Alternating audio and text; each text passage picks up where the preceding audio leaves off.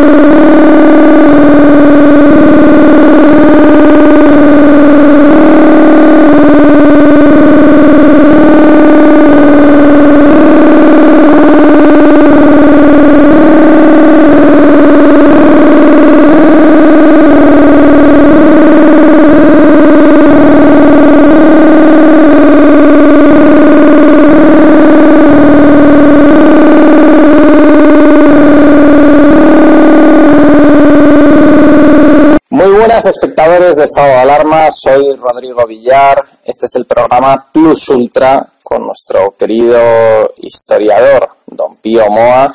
¿Qué tal está, don Pío? Pues bien, aquí a la expectativa sobre todo lo que pasa con Rusia.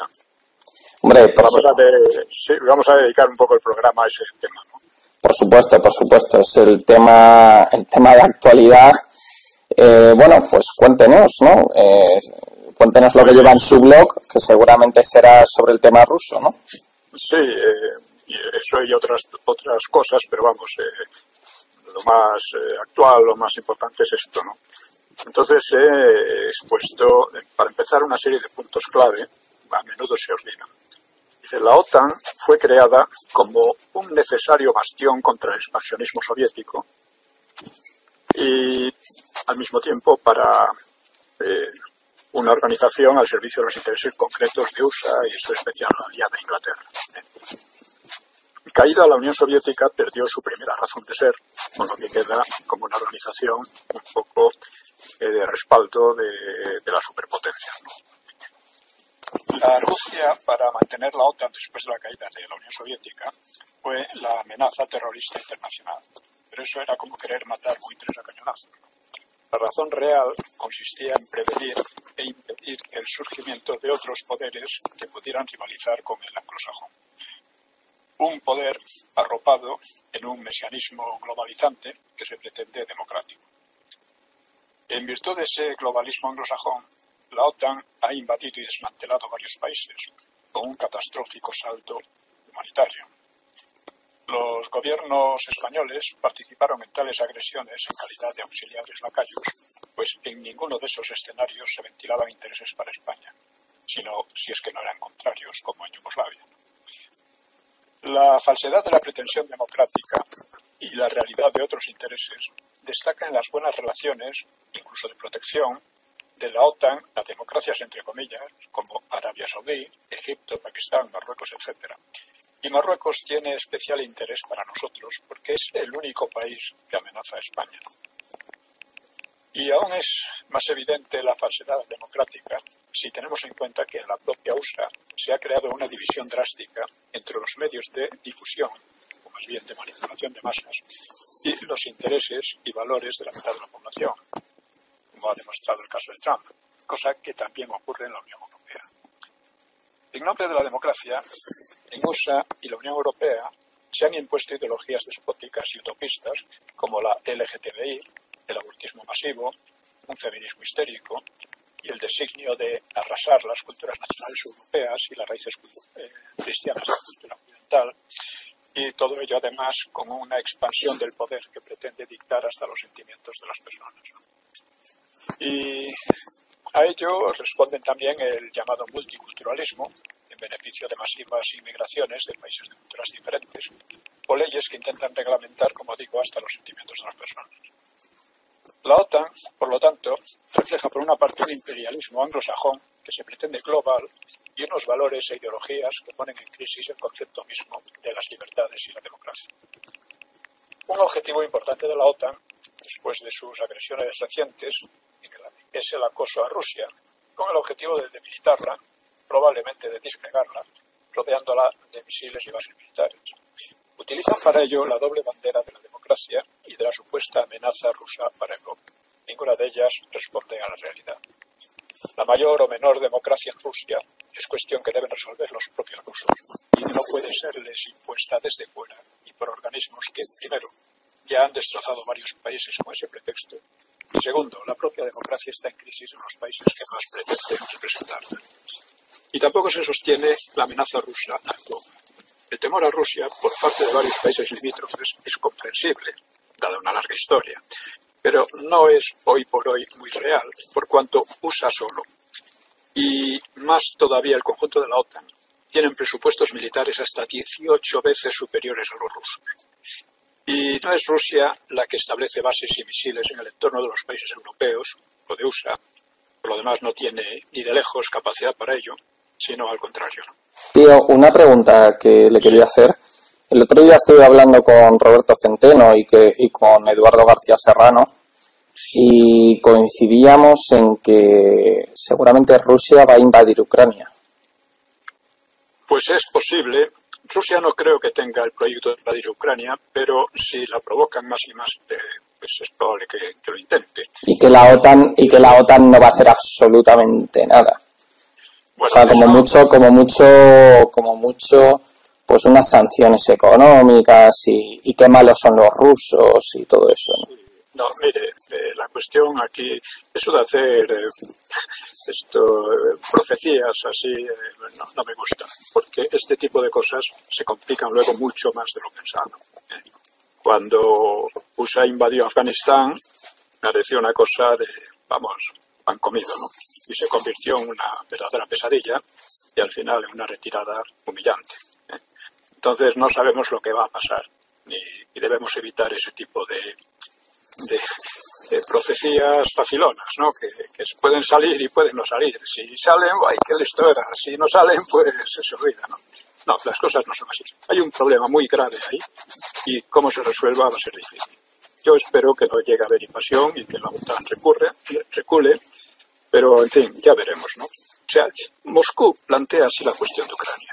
Contra promesas verbales a la caída de la Unión Soviética, la OTAN viene expandiéndose en las fronteras rusas y provocó un golpe desestabilizador en Ucrania para abrir paso a su integración en la OTAN, el, el ¿eh?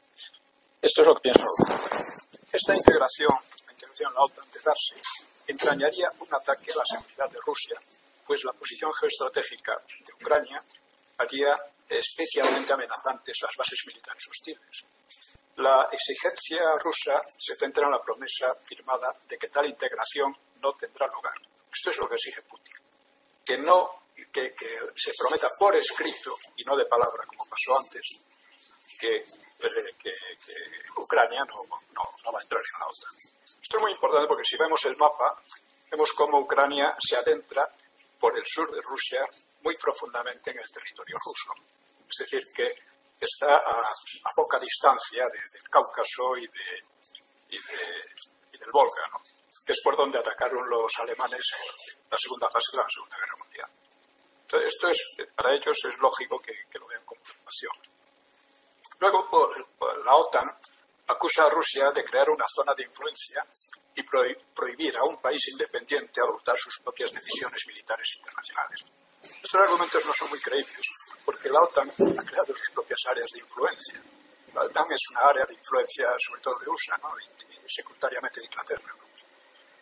La OTAN ha invadido distintos países y prohíbe a otros el empleo de determinadas armas, condiciona el empleo de las que ven, como España, que no sus aviones en Marruecos, por poner un caso. Por lo que respecta a España, debemos distinguir entre los intereses de sus castas políticas actuales y los más evidentes de la nación. España no tiene conflictos con Rusia, pero lleva años provocándola a las órdenes de las potencias hegemónicas de la OTAN. Igualmente, y siempre en posición de auxiliar la Lacayo, participó en las acciones para disgregar Yugoslavia, que nos, nos era muy, muy, muy peligroso dados los problemas separatistas que tenemos aquí, para invadir Afganistán e Irak, destruir Libia e indirectamente Siria. La verdadera posición internacional a que han llevado a España sus actuales castas políticas queda evidente en la invasión de España por Gibraltar y la posición implícita de la OTAN sobre Ceuta y Melilla como ciudades marroquíes, o en la transformación del ejército dedicándolo a operaciones de interés ajeno, bajo mando ajeno y en lengua ajena.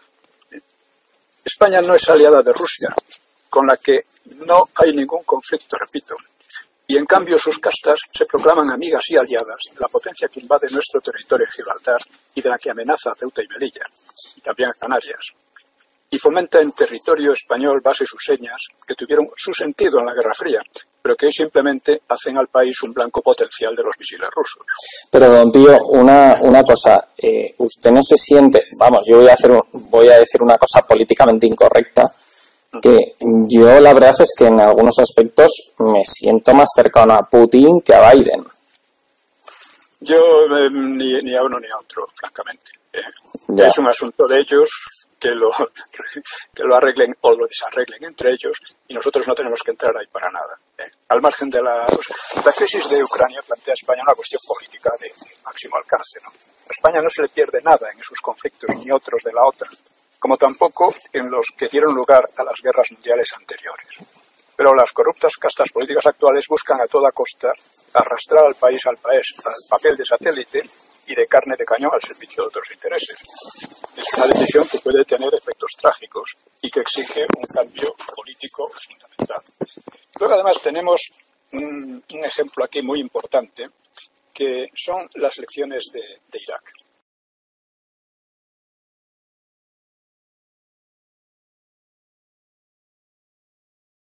esa invasión de manera equivocada, aunque indiqué que había tantas razones en contra como a favor, porque se trataba de un abuso de poder con razones dudosas, una ser una destrucción masiva, y, pero lo apoyé por la oleada de oficiosidad de pro-USA que había. Bueno, yo señalé que no me, que no me sentía americano. ¿no?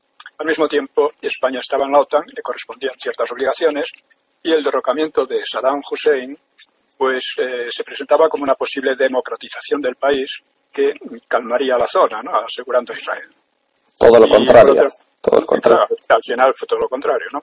Y por otra parte, la demagogia del no a la guerra encubría el apoyo a cualquier tiranía antioccidental. O sea que había una, una situación compleja, ¿no? Bueno, el tiempo ha demostrado que la invasión fue un tremendo error. Una derrota para los eh, invasores y un país destrozado.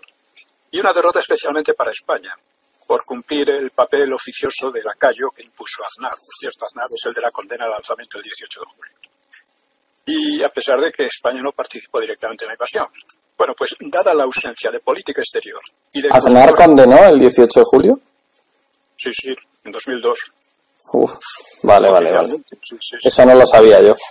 Debe recordarse porque ese es el origen de lo que pasó después con Zapatero y tal. ¿no? Hmm. Ese dio todas las armas posibles a Zapatero y al PSOE. Pues como, como no hay una cultura respecto a los problemas internacionales en España, pues se tiende a creer que los hechos exteriores tienen poca relevancia interna. Pero aquella aventura de Irak, sobre texto de democracia, redundó en la victoria de Zapatero, ¿eh? fueran cuales fueren los autores de los atentados del 11 que pueden ser unos u otros, pero en todo caso quedaron para la historia como, eh, como una especie de venganza de venganza eh, musulmana por el apoyo a la invasión de Irak. Y eso fue lo que dio la victoria Zapatero. Así que la, esta victoria fue, por otra parte, la que aceleró las derivas totalitarias y separatistas en España. Así que un hecho, una política equivocada internacional puede repercutir de una manera brutal en, en el interior. ¿no? Hmm. Y, y ahora el doctor, que está preocupado por la Claro, porque Biden, Biden vamos, le demuestra aversión a causa de la complicidad con Maduro y los demás maduros latinoamericanos. Yo diría, yo diría que desprecio, más que aversión. Sí. Claro, las dos cosas. Sí, desprecio no, pero también, ¿no? Y, y, y además por la, porque no quieren extraditar al pollo Carvajal, ¿no?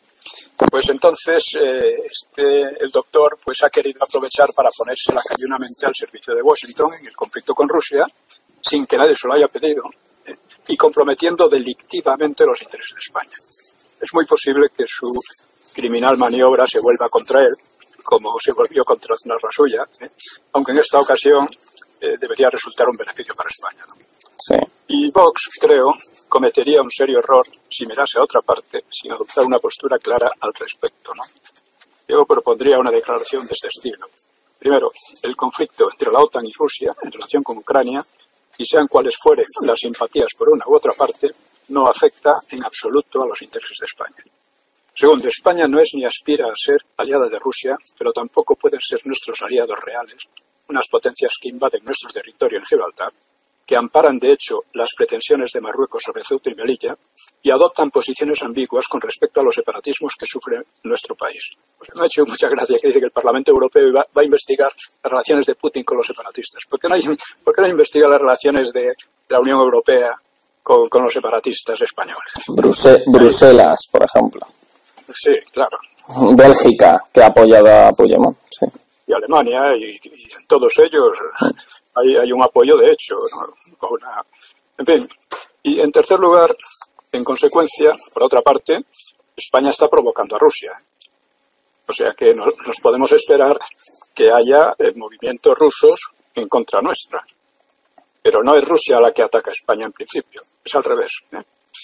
Bueno, y en tercer lugar, yo diría que Vox podría señalar que, en consecuencia, estamos en contra de cualquier intervención en un conflicto que no nos atañe y que, de desarrollarse, obligaría a los soldados españoles a servir de carne de cañón por intereses que no son los de España. Esto es importante porque, claro, nosotros, y yo creo que hace Vox bien, tiene relaciones privilegiadas con Hungría y con Polonia, que son países que se sienten amenazados por Rusia y es comprensible. Pero, primero, no son nuestro problema. En segundo lugar, el problema de Ucrania es distinto. ¿eh? Eh, Polonia y Hungría están en la OTAN y nadie dice que se salgan de ahí. Pero claro, Ucrania es ya, primero, estratégicamente, geoestratégicamente es mucho más peligrosa y, eh, por otra parte, no está en la OTAN todavía. Hmm. Y se trata de, impedir que, entre, ¿no? Luego, este, claro, aquí hay un problema. Dice, ¿qué, ¿qué es lo que quiere el gobierno ucraniano? Vamos, no habría ningún problema. En de todos modos, el gobierno ucraniano es muy corrupto. Sí, sí, entre otras cosas. Es decir, los gobernantes ucranianos son mil millonarios. O sea, han estado esta, estafando eh, el tema del gas ruso durante décadas y se han hecho mil millonarios. Entonces, eso Putin lo sabe. Sí, ya, pero aquí no es una cuestión de ver quién es más corrupto. Aquí, o sea, el problema eh, si, si Ucrania adoptase la misma política que Finlandia o Austria, de permanecer al margen de la OTAN, es decir, que adoptase una posición de neutralidad en esa creciente tensión entre Rusia y la OTAN, pues no habría ningún problema. Claro, se argumenta que no deben aceptarse zonas de influencia, pero todas las grandes potencias ejercen inevitablemente influencia en el entorno y Ucrania, además de ser el origen de la propia Rusia, el origen histórico, sí, pues tiene tan territorio, como dije, la Rusia de Kiev, ¿no? Eh, pues para, o sea, que permitir, o sea, ya, lo dije antes, ¿no? Es una situación geoestratégica peligrosa, ¿no? Por otra parte, la OTAN misma es, es en gran parte otra zona, una zona de influencia de USA, ¿no? Y secundariamente de Inglaterra, ¿no? Zona en la que quiere integrarse el gobierno ucraniano. No debe olvidarse que la OTAN fue concebida, ya digo, con el doble propósito de contener el expansionismo soviético y de servir a los intereses más globales del mundo anglosajón. Con, como usa la cabeza, claro. Desapareció el peligro soviético, queda el interés de, superpotencia. Bueno, Ucrania eh, eh, se enarbola también eh, el derecho de todo país a decidir sin presiones externas pero al margen de que esas presiones externas siempre existen y deben tenerse en cuenta, como las tiene en cuenta España y cualquier otro país, ¿por qué Ucrania no decide servir como colchón neutral entre Rusia y la OTAN y en cambio decide entrar en la esfera de influencia de la OTAN y opta por una política claramente antirrusa que solo puede crear mayor inseguridad en la zona y en toda Europa? Ah. Puede ser por una ceguera provocadora, puede ser por orientación de la propia OTAN. Desde el punto de vista de Moscú, el actual gobierno procede de un golpe de Estado orquestado probablemente por la OTAN, al modo de las primaveras árabes, que, han, creado tanta guerra civil y destrucción. Es decir, es fácilmente interpretable que la propia OTAN estuviera impulsando a Ucrania a desafiar a Rusia y provocar una desestabilización como parte de una estrategia más vasta. No digo que esto ocurra necesariamente, pero es, es fácil interpretarlo así, ¿no? Es posible que ocurra que Rusia coloque un gobierno títere en Ucrania? No, no, eh, actualmente no es posible. Hay dos opciones, en mi opinión, y es que el gobierno, en fin, se vuelva razonable y diga, pues no pedimos la entrada en la OTAN y la OTAN no va a entrar aquí. ¿eh? Queremos mantener buenas relaciones con la Unión Europea y con Rusia. Y eso es todo. Y también es posible que y digo que no es posible un gobierno títere porque, eh, o sea, Ucrania es un país que en gran parte es ruso o prorruso y en otra parte es antirruso. Entonces, ese es un problema que puede terminar en una división, pero es muy difícil que, actualmente uno de ellos se imponga, ¿no? Un gobierno prorruso tampoco sería muy viable, porque sería siempre enfrentado a, la mitad de la población o más, y un gobierno pro-OTAN pues eh, se encuentra con que hay demasiados rusos y prorrusos allí. Así que yo creo que, desde luego, si, si son razonables, dirán, la OTAN no entra aquí y queremos llevarnos bien con unos y con otros, pero somos neutrales. Yo creo que también, yo creo que también muchos espectadores se preguntan eh, la amistad o bueno o la cordialidad que tenía Putin con Donald Trump y también la cordialidad que tenía Putin con por ejemplo Le Pen en Francia, ¿no? Que decían que, que la apoyaba, etcétera, ¿no? Entonces, Vox, por ejemplo, en ese sentido, ha tenido reuniones con Le Pen, son partidos, pues por así decirlo, cercanos en algunas posturas. Entonces, eh, bueno, no sé qué, qué opina de eso. Es decir, si Putin, por ejemplo, apoya a Le Pen, incluso dijeron hubo rumores de que le financiaba la campaña electoral a Le Pen, eh, Putin, y, y, que y bueno y que luego con Trump se lleva bastante bien incluso hubo unas declaraciones de Putin eh, hablando de Trump diciendo que era un gran hombre o sea que era un, un gran estratega y un gran hombre de negocios y demás yo creo que Putin en ese sentido le tenía muchísimo más respeto a Trump que a Biden. Entonces, eh, eh, por supuesto, claro. Eh, pero el hecho real es que Trump suspendió todas las guerras en las que estaba inverso USA. Mientras que en cuanto ha llegado este Biden que iba en plan de pacifista y no sé cuántas cosas más, ya se ha metido en unas cuantas. O ya ha tenido que retirarse de otra, pero no, no, por su propia voluntad. ¿Y lo de, y lo de Le Pen? Bueno, Le Pen, eh, como si la Unión Europea está, eh, o sea, Le Pen está y otros. A lo mejor puede ser una quinta columna, es decir, que, que, que Rusia quiera minar un poco. Ah, sí, eso siempre siempre puede existir algo de eso, indudablemente, ¿no? Mm. Y, y, Le Pen eh, cometería un grave error prestándose a ello. Lo que pasa es que para, para Putin, que se siente amenazado por la Unión Europea y por la OTAN, porque es él amenazado hoy por hoy. Hoy por hoy Rusia, pues es un país que militarmente tiene unos presupuestos muy inferiores a los otros. Lo que pasa es que tiene potencia atómica y eso, claro, con respeto. Y por otra parte, económicamente es un país débil. Es un país débil. No puede amenazar a nadie. Bueno, Ucrania sí, pero por una cuestión que ellos piensan que es de, de absoluta seguridad nacional. Sí. Pero, pero claro, esta es, esta es la cuestión. Y que apoye o simpatice con partidos que están en contra de esta política general de la Unión Europea, que va a, destruir las naciones, porque es lo que está haciendo poco a poco, además con ideología LGTBI y todo esto, ¿no? Pues, pues bueno, es normal que haya cierto apoyo. Aunque, insisto, no sería conveniente para, para los europeos eso, lo mismo que para España no sería conveniente ponerse en plan de aliados de Rusia, ni con unos ni con otros. España neutral, es lo que tendría que llegar a ser. Para eso tiene que librarse de las castas políticas actuales, ¿no?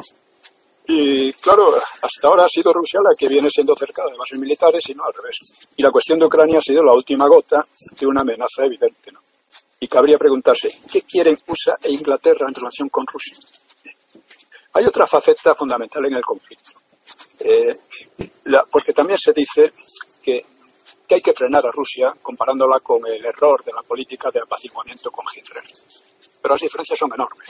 Alemania era entonces una gran potencia económica y militar, que además servía de barrera frente a la Unión Soviética. Mientras que hoy los presupuestos militares de la OTAN, como digo, son como 18 veces superiores a los de Rusia. Y económicamente, como digo, Rusia es un país. Y hay otra faceta importante en el conflicto la OTAN argumenta con la defensa de la democracia al estilo de las primaveras árabes. Pero lo que hoy se presenta como democracia en la Unión Europea y Anglolandia es la ideología LGTBI, el multiculturalismo, el abortismo, la inmigración masiva. Claro, pero eso Rusia, por ejemplo, no lo tiene. No, no, claro, por supuesto. Es que eso entra también. La Entonces, es, eh, o sea, Rusia es como un refugio, mm, de alguna manera, para algunas esencias occidentales. Es decir, para algunos principios occidentales, el, el cristianismo, que son ortodoxos, ellos, como hablábamos el otro día con Roberto Centeno, eh, se creen herederos ¿no? del imperio bizantino, de ese cristianismo ortodoxo. Exactamente, y, y, después, pues, bueno, de la familia, del patriotismo, etcétera, ¿no? Que son valores que se están perdiendo en Europa Occidental, ¿no? Sí, claro, es que además aquí tenemos unos poderes que anulan la libertad personal, inmiscuyéndose en la intimidad y en los sentimientos de los individuos. Esto no había ocurrido nunca en la historia. ¿eh? La propia Unión Soviética eh, te prohibían pensar ciertas cosas, pero, pero tus sentimientos, pues jamás, además es imposible controlarlos. Pero aquí se quiere controlar leyes de odio y cosas por el estilo, de odio a ciertas cosas. ¿no? Sí. Luego, eh, en el, el conflicto en relación con Ucrania pues toma así unas dimensiones políticas, militares, ideológicas que de enorme peligro. España debe mantenerse al margen, yo insisto, y, eh, máxime cuando no tenemos problemas con Rusia y si los tenemos con nuestros supuestos aliados. Hay otro tema que me interesa tratar ¿eh? y es la, la, cuestión cómo se está demonizando a Putin. O sea, estamos viendo cómo políticos y periodistas de la Triple M, medios manipulación de masas, se lanzan de lleno sobre Putin como un tirano amenazador contra una Ucrania inocente que solo quiere ser libre. Además dice la, como la Cospedal y compañía que Rusia siempre ha sido una amenaza para Europa. Oiga, Rusia libró a España, perdón, a Europa de, de Napoleón y de Hitler, entre otras cosas. O sea que las cosas hay que matizarlas mucho. Sí. Bueno, pues eh, Hombre, no hay que olvidar que Rusia en la Segunda Guerra Mundial perdió 40 millones de personas para librarnos para librarnos de la Alemania nazi. Sí. O sea, porque porque porque hombre, porque las batallas en, en la Operación Barbarroja eso fueron a golpe de soldado. O sea, eh, Alemania Alemania tenía toda la maquinaria moderna de aquella época y los rusos eran soldados y soldados y soldados y ganaron a golpe de soldado no, no, no, eso no es así. Los rusos tenían una industria de guerra que además la llevaron a los Urales. Tenían tanques mucho mejores que los alemanes. Tenían una artillería impresionante. ¿Que los Panzer? ¿Mejores que los Panzer? Mucho mejores. Los T-34 fueron los grandes tanques de la, de la... Mejores que los alemanes y que los... Eh, y que los ingleses y que los suseños. No, no, es que sí, con, con usted siempre aprendo. Luego los alemanes sacaron los Tiger, los Tiger y los Panther, que eran mejores, pero solo en pequeñas cantidades, mientras que los rusos consiguieron fabricarlos en gran masa. Claro. Y eso, claro, eh, es una diferencia importante. También fabricaron aviones muy, muy buenos. Sí. Hay que recordar que en la guerra civil española los aviones rusos eran mejores que, que los alemanes o que los italianos, ¿no? al principio. Bueno, decían que los decían que los Abrams, que son los tanques americanos, estos que dicen que nunca han sido abatidos en combate y demás, que son unos monstruos de tanques, los tanques americanos de la guerra del Golfo y todo esto de los Abrams, que estaban basados en, en, los Panzer alemanes. Hombre, son muy, muy superiores a los, a los Panzer alemanes entonces. Los alemanes solo consiguieron unos tanques realmente buenos con los Tiger y los y los Panther, ¿no? Sí. Pero, pero eh, fabricados en pequeñas cantidades. Sí, sí, sí. Eh, los T-34 rusos y los tanques Stalin rusos, que eran también supertanques por eh, sobre todo eran mejores que, que los Panzer normales alemanes, todo el tiempo. Pero en fin, el, el, estas primaveras, los ciudadanos árabes no hay que olvidarlas. Eh, Ucrania tiene un gobierno antirruso que quiere extender la OTAN, a pesar de que una parte muy considerable de la población ucraniana es, rusa o prorrusa.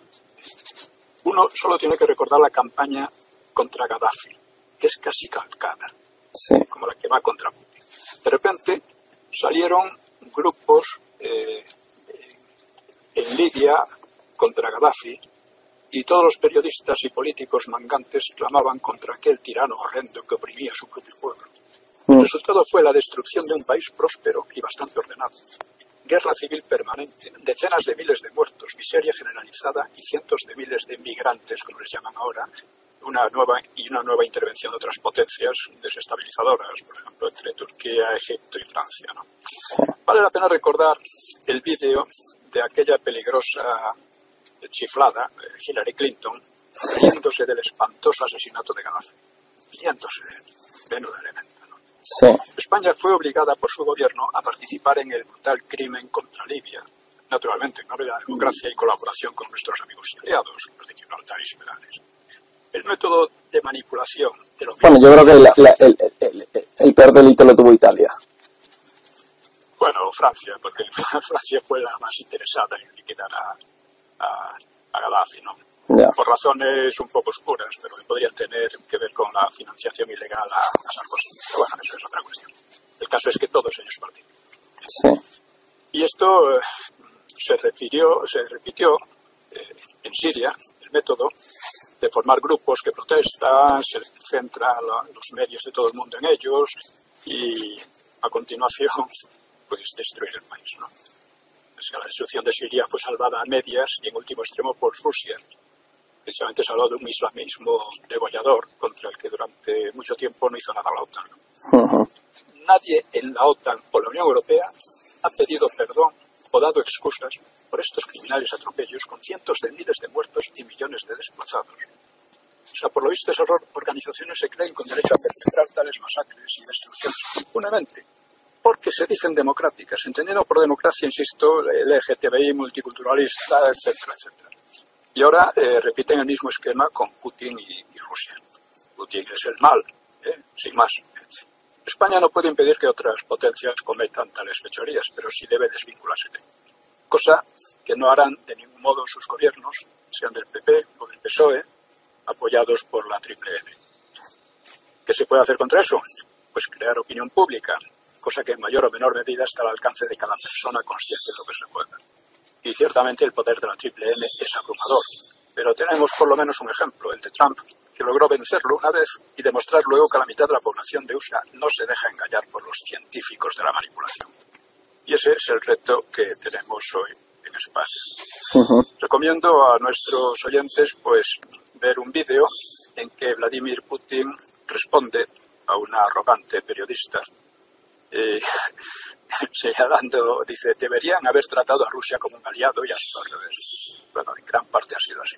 Eh, Putin interpreta que hay un plan a largo plazo para dividir a Rusia en varios estados, porque esto es lo que ellos ven como una garantía de seguridad, de tal manera que la, o sea, la hegemonía total de USA y sus aliados sería, sería completa ¿no? en el mundo.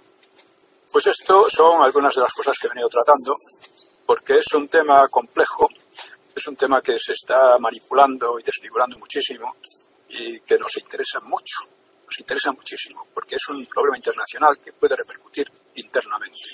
Ahora tenemos otro problema, y es que la pandilla de Podemos está en contra, está en contra de la intervención eh, en Ucrania. Claro, que una pandilla de, de, gentuza como estos defienda algo que en el fondo es correcto, pues, pues eso desprestigia aquello que defiende. Hmm. Pero no debemos eh, fijarnos en eso para nada, ¿no?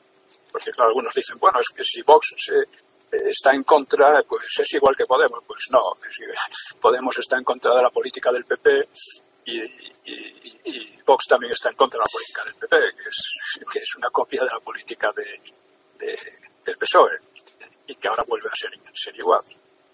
En fin, bueno, pues con esto quería yo eh, exponer un análisis que va, creo que va más allá de los análisis corrientes que se hacen. Pues muchísimas... Tener más ideas. Muchísimas gracias, don Pío. Yo, personalmente, pienso que a lo largo de la historia muchas veces la guerra es inevitable y a veces es eh, necesaria, ¿no? Eh, es decir, eh, la guerra siempre ha existido, es decir, cuando hay conflictos internacionales muchas veces a veces, ¿no? Eh, hay que hay que usar las armas. Hablaban, por ejemplo, la, la izquierda le gusta mucho hablar de, la Revolución Francesa, ¿no? Y, y, siempre la Revolución Francesa dice que la democracia es el pueblo en armas, ¿no? Entonces, eh, bueno, ahora, ahora dicen no a la guerra y tal, pero bueno, ellos estudian y, son muy conocedores de la Revolución Francesa en la Universidad Complutense de Madrid de Ciencias Políticas, que es donde se, vamos, donde, donde se instruyó Pablo Iglesias y donde fue profesor. y ellos, ellos allí aprendían pues que la democracia es el pueblo en armas. Entonces me hace mucha gracia cuando a veces les escucho decir no a la guerra, ¿no? cuando son cuando son cuando son revolucionarios. Bueno, vamos a ver, ellos son más o menos marxistas o marxistoides y el marxismo especialmente en la teoría de la guerra civil, la lucha de clases que es guerra civil en definitiva. Y ellos están siempre a favor de las guerras que puedan ganar, pero si las pueden perder, pues, pues no les parece nada bien. Claro. Dicen no a la guerra es porque ahí no hay opción para ellos.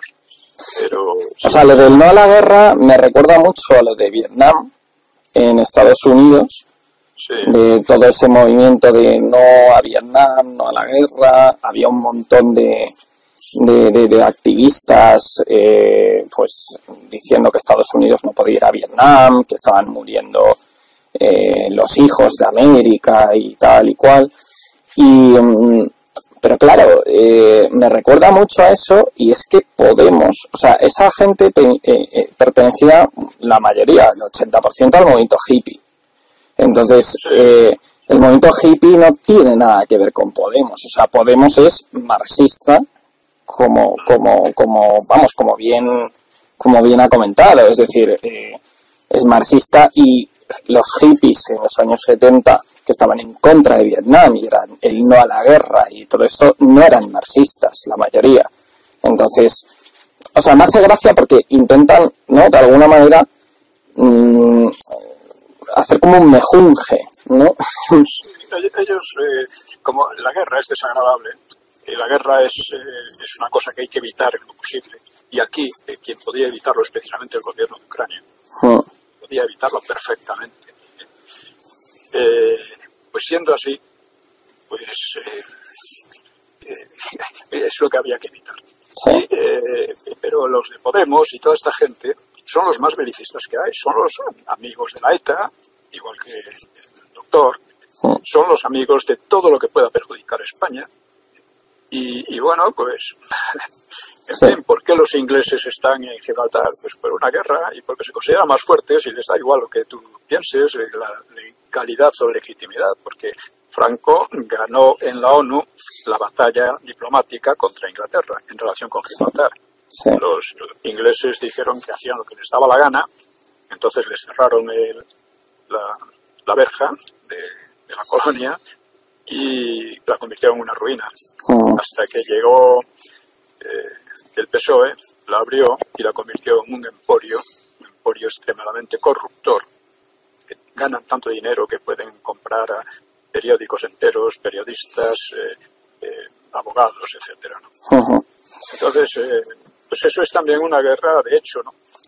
Es una guerra que no llega a las armas, pero se basa en la, la superioridad militar, nada más. Sí. Don Pío, muchísimas gracias por, bueno, por habernos comentado una semana más eh, bueno, todos los intríngulis ¿no? que tienen que ver con, con la política internacional, con este conflicto ruso que interesa a todo el mundo, la verdad, porque tiene a todo el mundo un poco en vilo. Entonces, eh, la verdad es que es un privilegio escuchar a, a personas como, como, como usted eh, pues hablar ¿no? de, este tema y, y, también, y también hacer un contexto histórico en, en relación a este tema. ¿no? Eh, contexto histórico no se entiende nada. Exactamente. Entonces, nada, muchísimas gracias, don Pío. Eh, nos vemos la semana que viene. Gracias. De acuerdo, gracias a vosotros. Un abrazo. Un abrazo. Gracias.